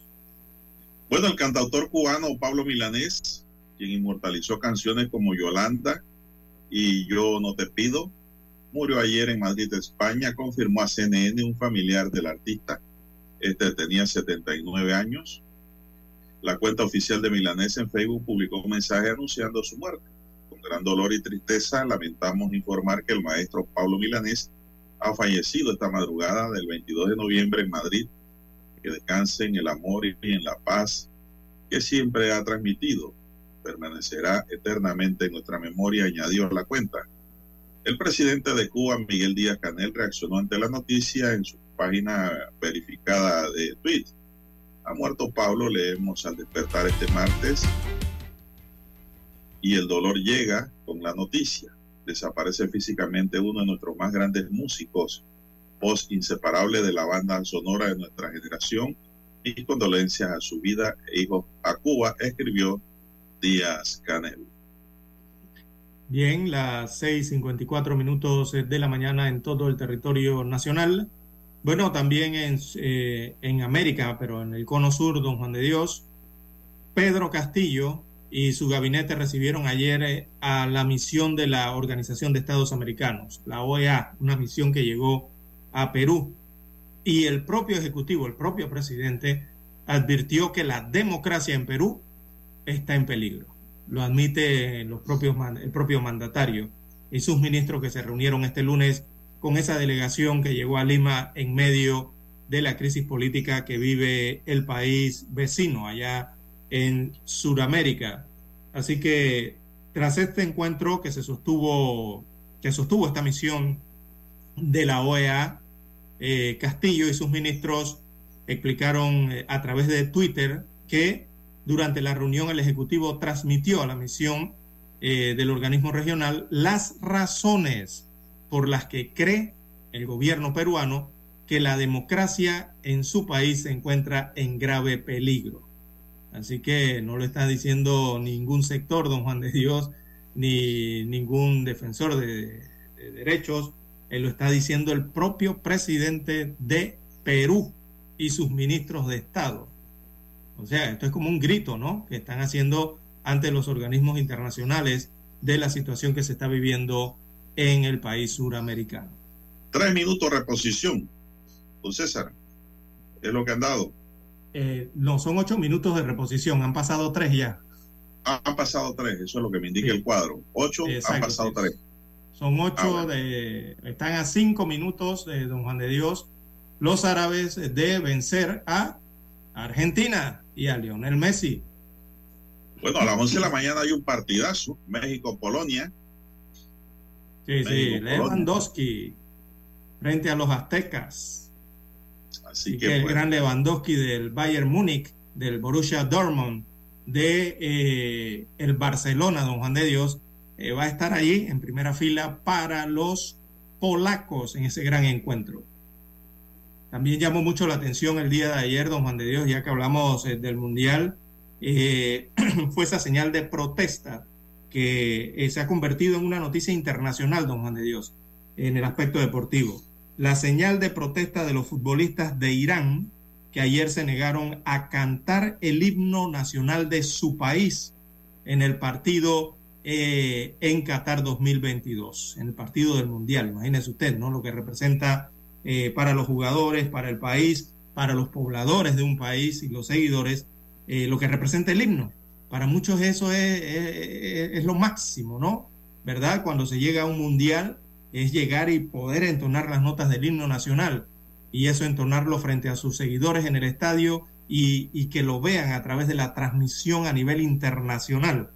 Pero en este caso los 11 jugadores del equipo titular de Irán que se enfrentaban eh, a Inglaterra en el partido de ayer en Qatar se abstuvieron de cantar el himno nacional de su país porque se vive desde, en ese país desde hace dos meses una ola de protestas contra el estricto régimen iraní. Recordemos las situaciones que han ocurrido allá, sobre todo con las mujeres. Durante la semana, el capitán del equipo ah, de nombre Alireza Yahambakash eh, declaró que el, en el vestuario que habían eh, decidido colectivamente no cantar el himno como señal de apoyo a las manifestaciones que sacuden Irán desde hace dos meses. Así que los 11 jugadores eh, según las gráficas, las fotografías se mantuvieron rectos allí, pero impasibles y con rostro neutro, no así, bien serios, mientras su himno sonaba en el Estadio Internacional de Califa. Eh, recordemos que en Irán eh, está sumido en una ola de protestas y esas protestas vienen, don Juan de Dios, desde el fallecimiento, recordemos en septiembre, el 16 de septiembre, de Masha Amini, eh, esta mujer kurda iraní de 22 años que fue detenida por violar el estricto código de vestimenta que obliga a las mujeres a llevar el velo en público. La policía de la moral, se acuerda que, la detuvo, la policía de la moral, y en su arresto resultó que eh, murió debido al trato que le dieron en la cárcel y posteriormente murió en una unidad de cuidados intensivos en un hospital. Desde ese tiempo, desde, ese, desde septiembre, viene esa ola de protestas que ahora resuena también en el Mundial de Fútbol con esto de la señal de protesta que hicieron los jugadores de la selección de Irán al no cantar el himno de su país.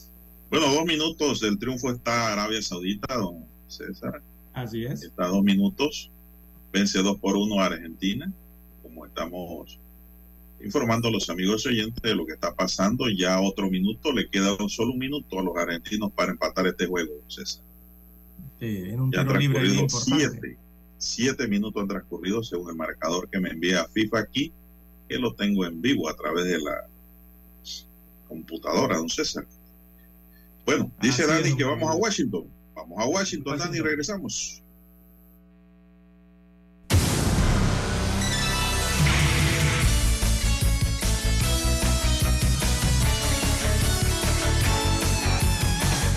Estéreo, Panamá.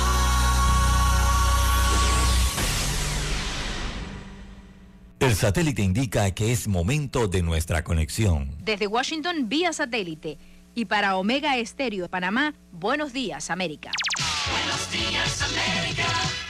Vía satélite. Desde Washington.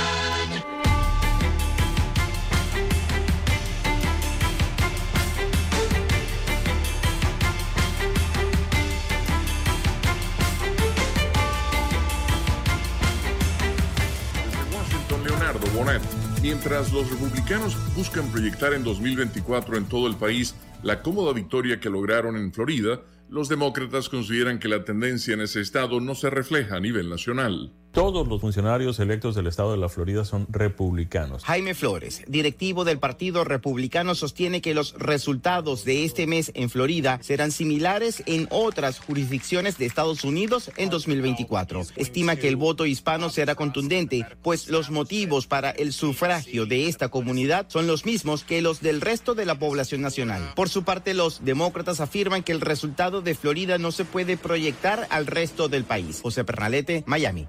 El Fondo Monetario Internacional proyecta que la economía de esta nación centroamericana crecerá un 3% y que la inflación se duplicará. En los primeros 10 meses del año, la canasta básica en Nicaragua aumentó en promedio 65 dólares, según el estatal Instituto Nacional de Información de Desarrollo INIDE. El aumento crea dificultades para que muchos nicaragüenses adquieran los 53 productos de la cesta familiar, con un precio estimado en más de 500 dólares al mes. El salario mínimo en Nicaragua se calcula en promedio de 200 dólares, menos de la mitad del valor de la canasta básica. Donaldo Hernández, Voz de América.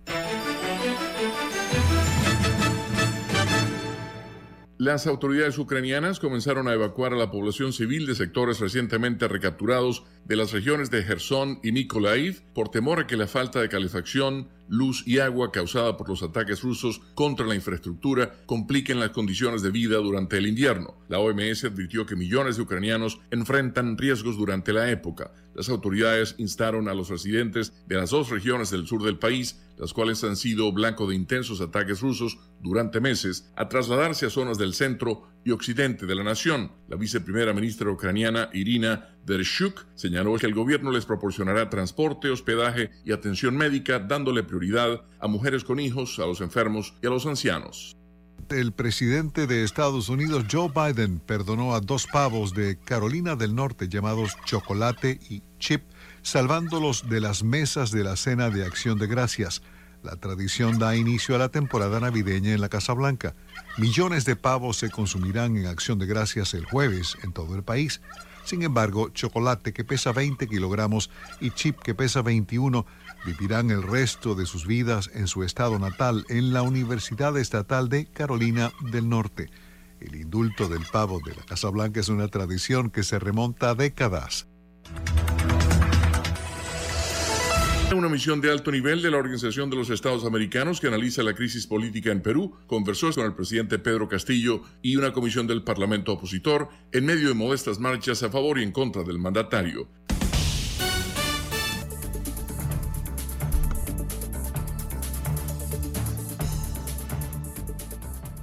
El ex senador demócrata Chris Dodd asumirá la labor de asesor presidencial especial para las Américas y fue el Departamento de Estado el que confirmó la designación. Dodd, que fungió como asesor especial en la novena cumbre de las Américas que se realizó en junio en Los Ángeles, California, ayudará a la implementación de las iniciativas clave para el gobierno del presidente Biden anunciadas en el foro, las acciones en la región incluyen planes de cooperación económica y trabajos especiales en campos como la migración, salud, derechos humanos y la seguridad alimentaria, dijo el portavoz del Departamento de Estado, Ned Price. Su función también servirá de apoyo a trabajos en curso de la vicepresidenta Kamala Harris, el Departamento de Estado, el Departamento de Seguridad Nacional, la Agencia para el Desarrollo USAID y otros, agrega la nota.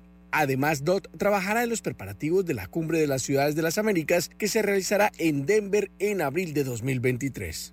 El comunicado de prensa del Departamento de Estado elogió el historial de servicio público de Dodd, que comenzó como voluntario en los cuerpos de paz de República Dominicana y en varios cargos en el Congreso de Estados Unidos. Además, es considerado el senador con más años en el cargo en la historia de Connecticut. Price dijo que Dodd, de 78 años, está particularmente calificado para continuar promoviendo el mensaje del presidente Biden en la Cumbre de las Américas de que juntos debemos abordar los desafíos de una nueva manera coordinada para forjar un futuro resiliente y equitativo para todo el continente. Desde Washington vía satélite y para Omega Estéreo de Panamá hemos presentado Buenos Días América. Buenos días, América. Vía satélite. Desde Washington.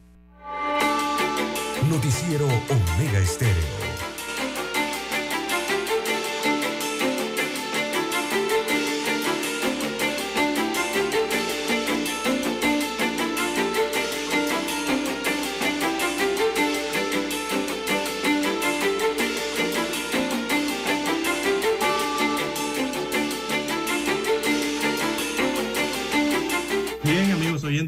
7, 6, minutos eh, de la mañana en todo el territorio nacional.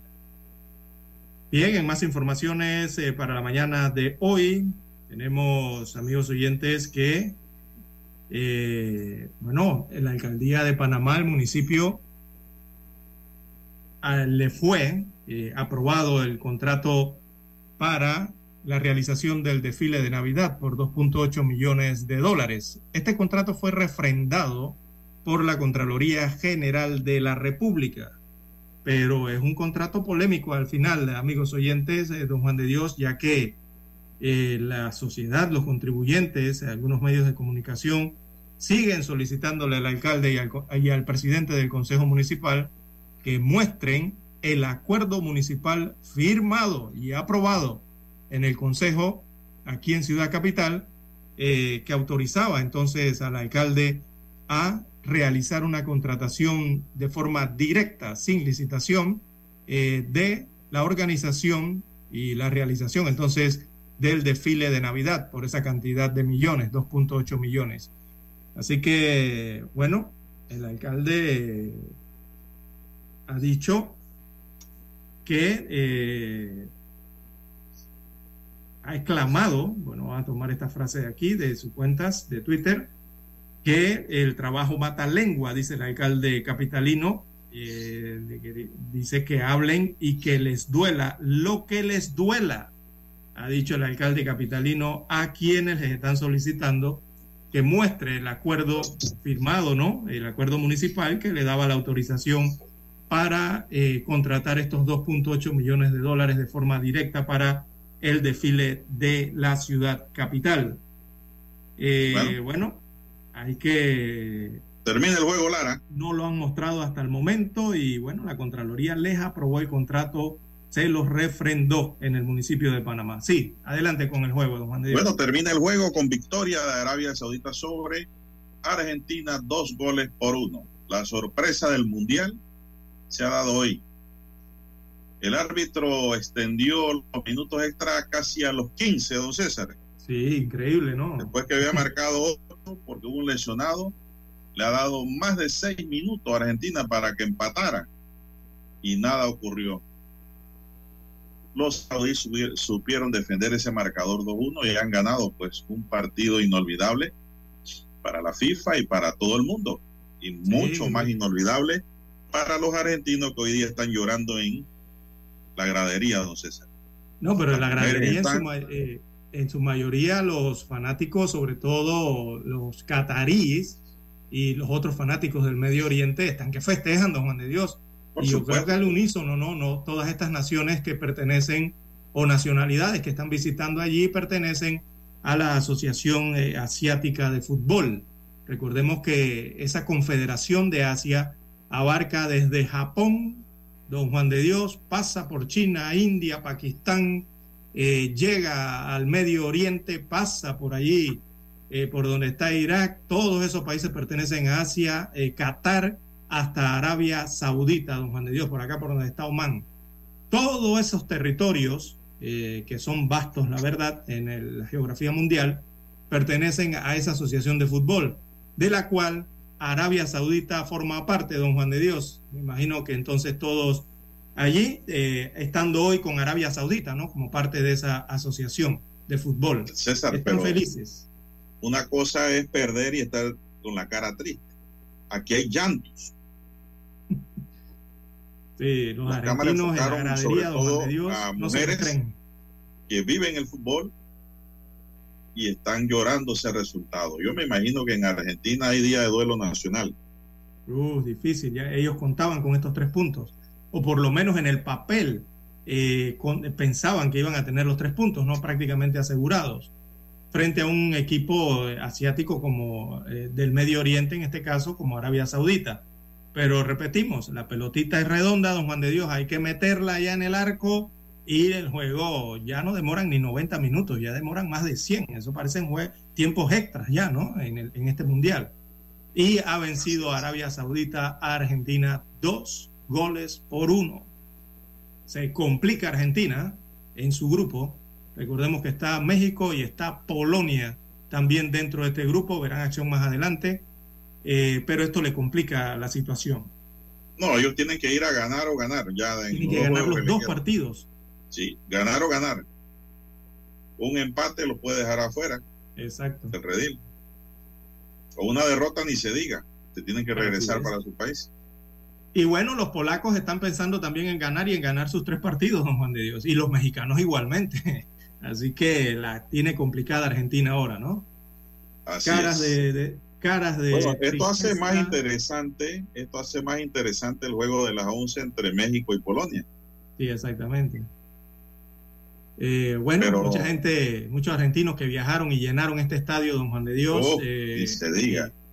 han perdido el partido allí, lo han visto, y caras de, de tristeza, de dolor, eh, algunos de desesperación, algunas caras muestras también, eh, ya muestran la frustración, don Juan de Dios, porque Argentina lo viene intentando desde hace varios mundiales y sobre todo con su máxima figura, que es Lionel Messi, y ven mundial tras mundial cómo se complica la situación, ¿verdad? Eh, para ellos y tratar de obtener esta Copa del Mundo. Pero es que Argentina, don César, en todos sus juegos de amistosos previo al Mundial los ganó.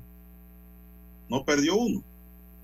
Y todo el mundo decía, Argentina tiene que perder, jugar con un segundo cuadro con cualquier equipo porque en el Mundial las cosas son distintas. Y pues tienen que ir humildemente. Claro. No, fueron como los experimentar la grandes. derrota, ¿no? Experimentar Así la es. derrota antes de ir al Y se cayeron. David venció a Goliat hace unos minutos, amigos y amigas. Para- Arabia Saudita vence a los argentinos dos goles por uno. Bueno, lo siento mucho porque digo, es un equipo de América, pero se lo buscaron. Entonces, Es que esto es lo lindo del mundial, don Juan de Dios. y se a lo encontraron. críticas. Sí. Esto es lo hermoso del fútbol. Eh, a- veces las personas critican. Mira, han criticado tanto este mundial de Qatar, criticaron tanto el de Rusia y otros mundiales en sus organizaciones, pero al final lo que importa es el fútbol, lo que importa es el juego. Recordemos que aquí señalábamos, don Juan de Dios, dos días antes, tres días de iniciada esta Copa del Mundo, lo fría que estaba, ¿no? Eh, que no había esa sensación, que no había ese hormigueo, ese cosquilleo, ese gusto, ¿verdad? Eh, previo al Mundial. Pero hablábamos por la situación de, de Qatar, eh, la cultura que ellos tienen, eh, la forma de vivir en este país y el respeto que hay que tener ante ellos, ¿no? Sobre todo los visitantes. Pero decíamos que una vez comenzara el primer partido y, y comenzaran el resto de los partidos, e iniciaran el resto de los partidos, don Juan de Dios, esto iba a cambiar. ¿Por qué? Porque ya entra en escena el fútbol. Ya se olvida todo eso de la parte política, de la parte turística, todo eso se va olvidando y la gente se centra en el fútbol, el gusto que tienen por el fútbol y el amor que tienen por el fútbol. No, pero todo- y esto es parte del fútbol, don Juan de Dios, ver caer a grandes, ¿no? Como Argentina, frente pero a países tan pequeños. la fanaticada está acatando la regla. Sí, sí, claro. Ni una sí. sola mujer se atreve a quitarse la camiseta Sí, sí. y Mucho mostrar la. Y el país ha sido abierto. Y ninguno se atreve a andar sin suéter o camisa en el estadio. Ninguno puede respetado. tomar cerveza, nada. Agua. la gente ha respetado y, y. Dios, eh, la población catarí también se ha abierto muy respetuosamente al mundo, eh, a pesar de que son tan cerrados ¿no? con su cultura, pero eh, saben que tienen visitantes en su país y están tratando de darle precisamente eso, el mejor trato ¿no? A los visitantes y los visitantes también respondiendo con gran respeto ante esta nación del Medio Oriente. Bueno, don César, vamos a hacer la última pausa para entrar en la recta final, porque a esta hora la Policía Nacional desarrolla un operativo de allanamientos simultáneos. Vamos con esa nota después de la pausa. Noticiero Omega Estéreo. Desde los estudios de Omega Estéreo, establecemos contacto vía satélite con la voz de América. Desde Washington, presentamos el reportaje internacional.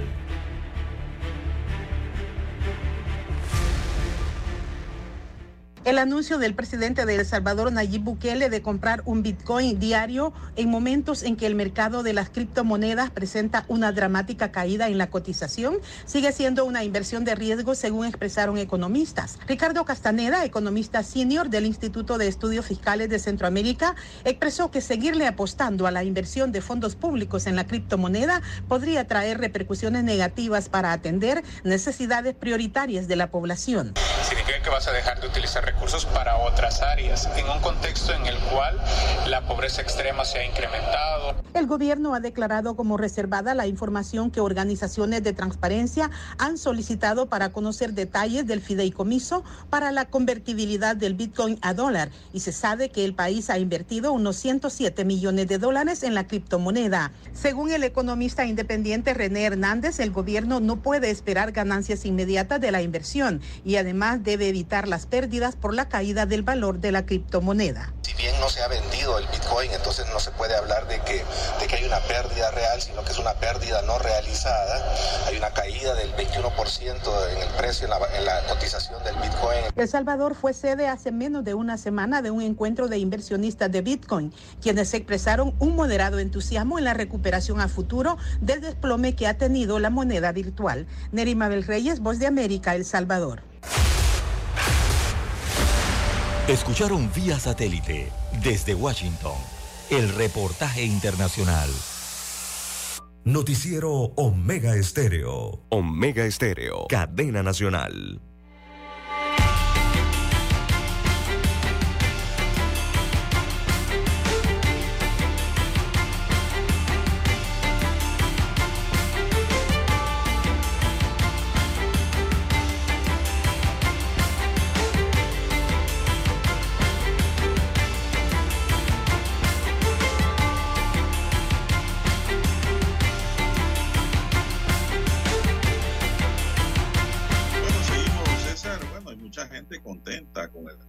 Arabia Saudita. No porque iban a Arabia Saudita, sino porque iban en contra de Argentina.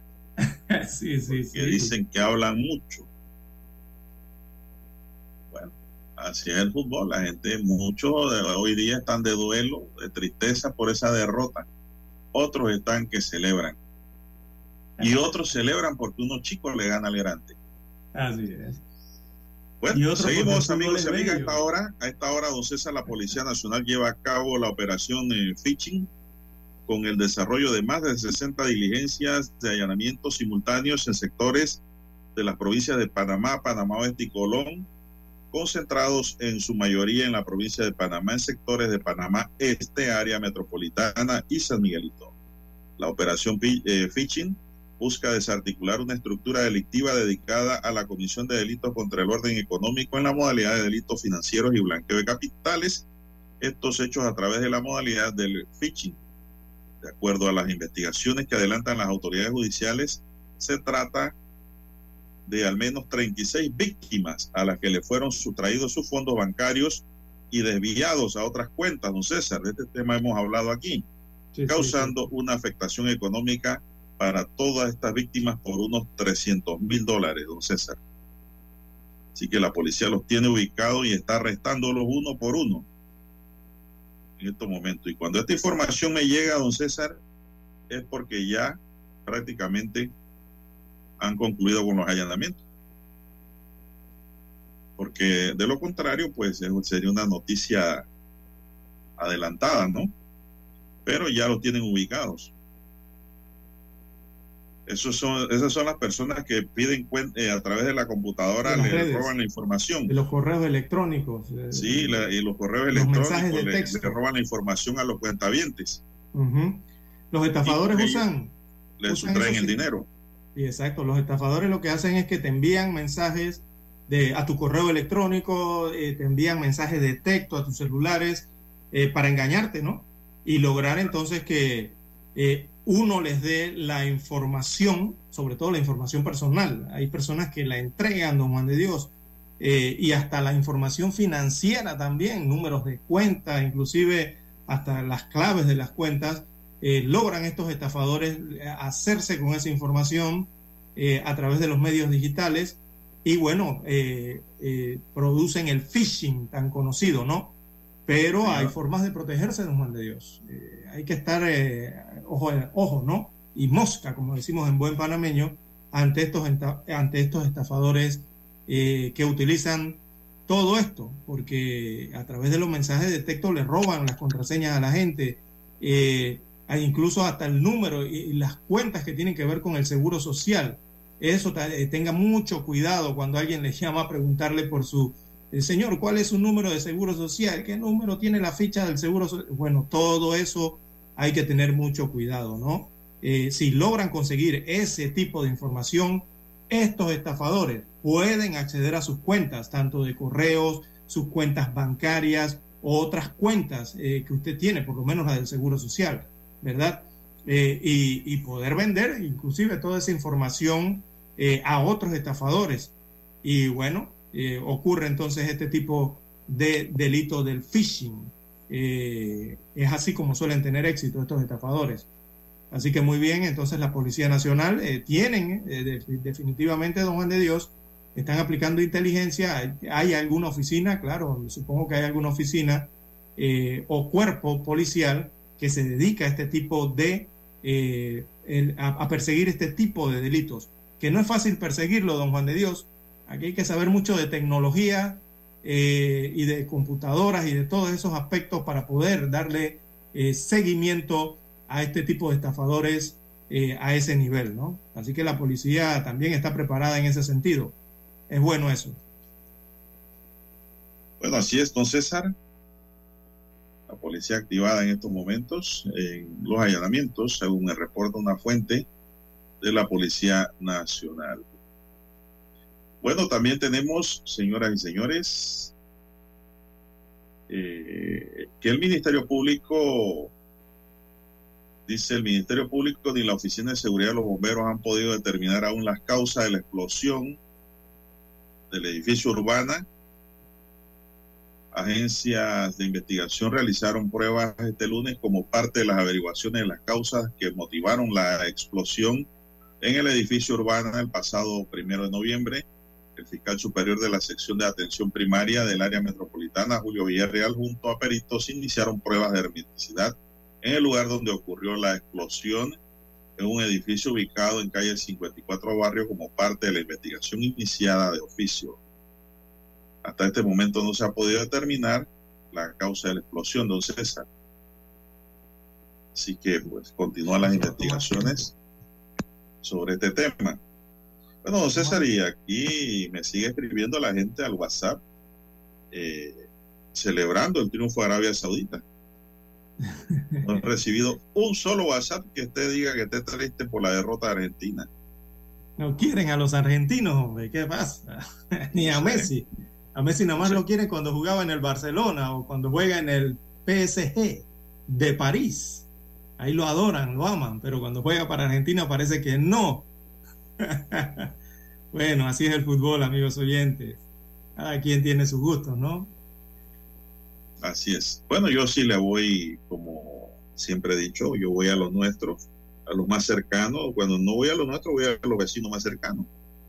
Y voy a Costa Rica. don César, aunque sé que es duro el camino, muy duro, pues la gente escoge siempre equipos grandes como Alemania, Bueno, mira Francia, Saudita. Holanda, que Brasil, que Argentina, o sea, equipos poderosos, ¿no? En el fútbol. Pero yo siempre voy, como quien dice, a los nuestros. Así que eh, no sé si llegamos lejos nuevamente. Se me escriben hasta de la frontera a Panamá, Costa Rica, aquí los oyentes dicen que cómo no, que muchas gracias por el apoyo moral. a los ticos. No es así. Es así, usted debe ir a los suyos. Así no sé, es. José Bueno, Lara form- que va forman a de la confederación donde está Panamá. Familia alemana, ¿será? Forman parte de la confederación donde está Panamá. Son las Bien, 7.25 así es, don Juan de Dios. minutos. Dígame usted. Bueno, eh, 725 unidades de la Policía Nacional eh, van a hacer un dispositivo, don Juan de Dios. 725 oficiales, 725 oficiales de la Policía Nacional van a conformar un dispositivo de seguridad en entorno al concierto del Bad Bunny, don Juan de Dios. ¿Usted pensaba que era que le iban a cuidar allá la barriada donde usted reside, don Juan de Dios, con ese operativo? No, no, no, no, amigo oyente, eso no es ni para la frontera, ni para Darién, ni para las áreas catalogadas como punto rojo en la ciudad capital o en otras provincias. No, son 725 unidades de la Policía Nacional que van a cuidar el concierto de Bad Bunny. Imagínese usted, don Juan de Dios, hoy allá en el estadio Rommel Fernández, eh, en el corregimiento de Juan Díaz. Así que un dispositivo importante de policías, tanto de tránsito como eh, para garantizar la seguridad de los peatones, agilizar el tráfico y también el cuidado en el estadio, allá donde va a estar, como que le llaman el, el conejo malo, le llaman al Bad Bunny, que está hoy en Panamá. Bueno, dice Melissa, nuestra oyente, que don César, eso le pasa a los argentinos por bocones. bueno, hay de todo, ¿no? Esa es la apreciación de esta oyente. Son muy presumidos, dice. Parecen Bueno. chilicanos, dice la oyente. Bueno, todavía tienen dos oportunidades, una ante Polonia y una ante México para enmendar el camino. Bueno, se nos acabó el tiempo. Los argentinos. entonces, ¿será? Dice Dani aquí, se nos acabó el tiempo. Daniel Arauz nos acompañó en el tablero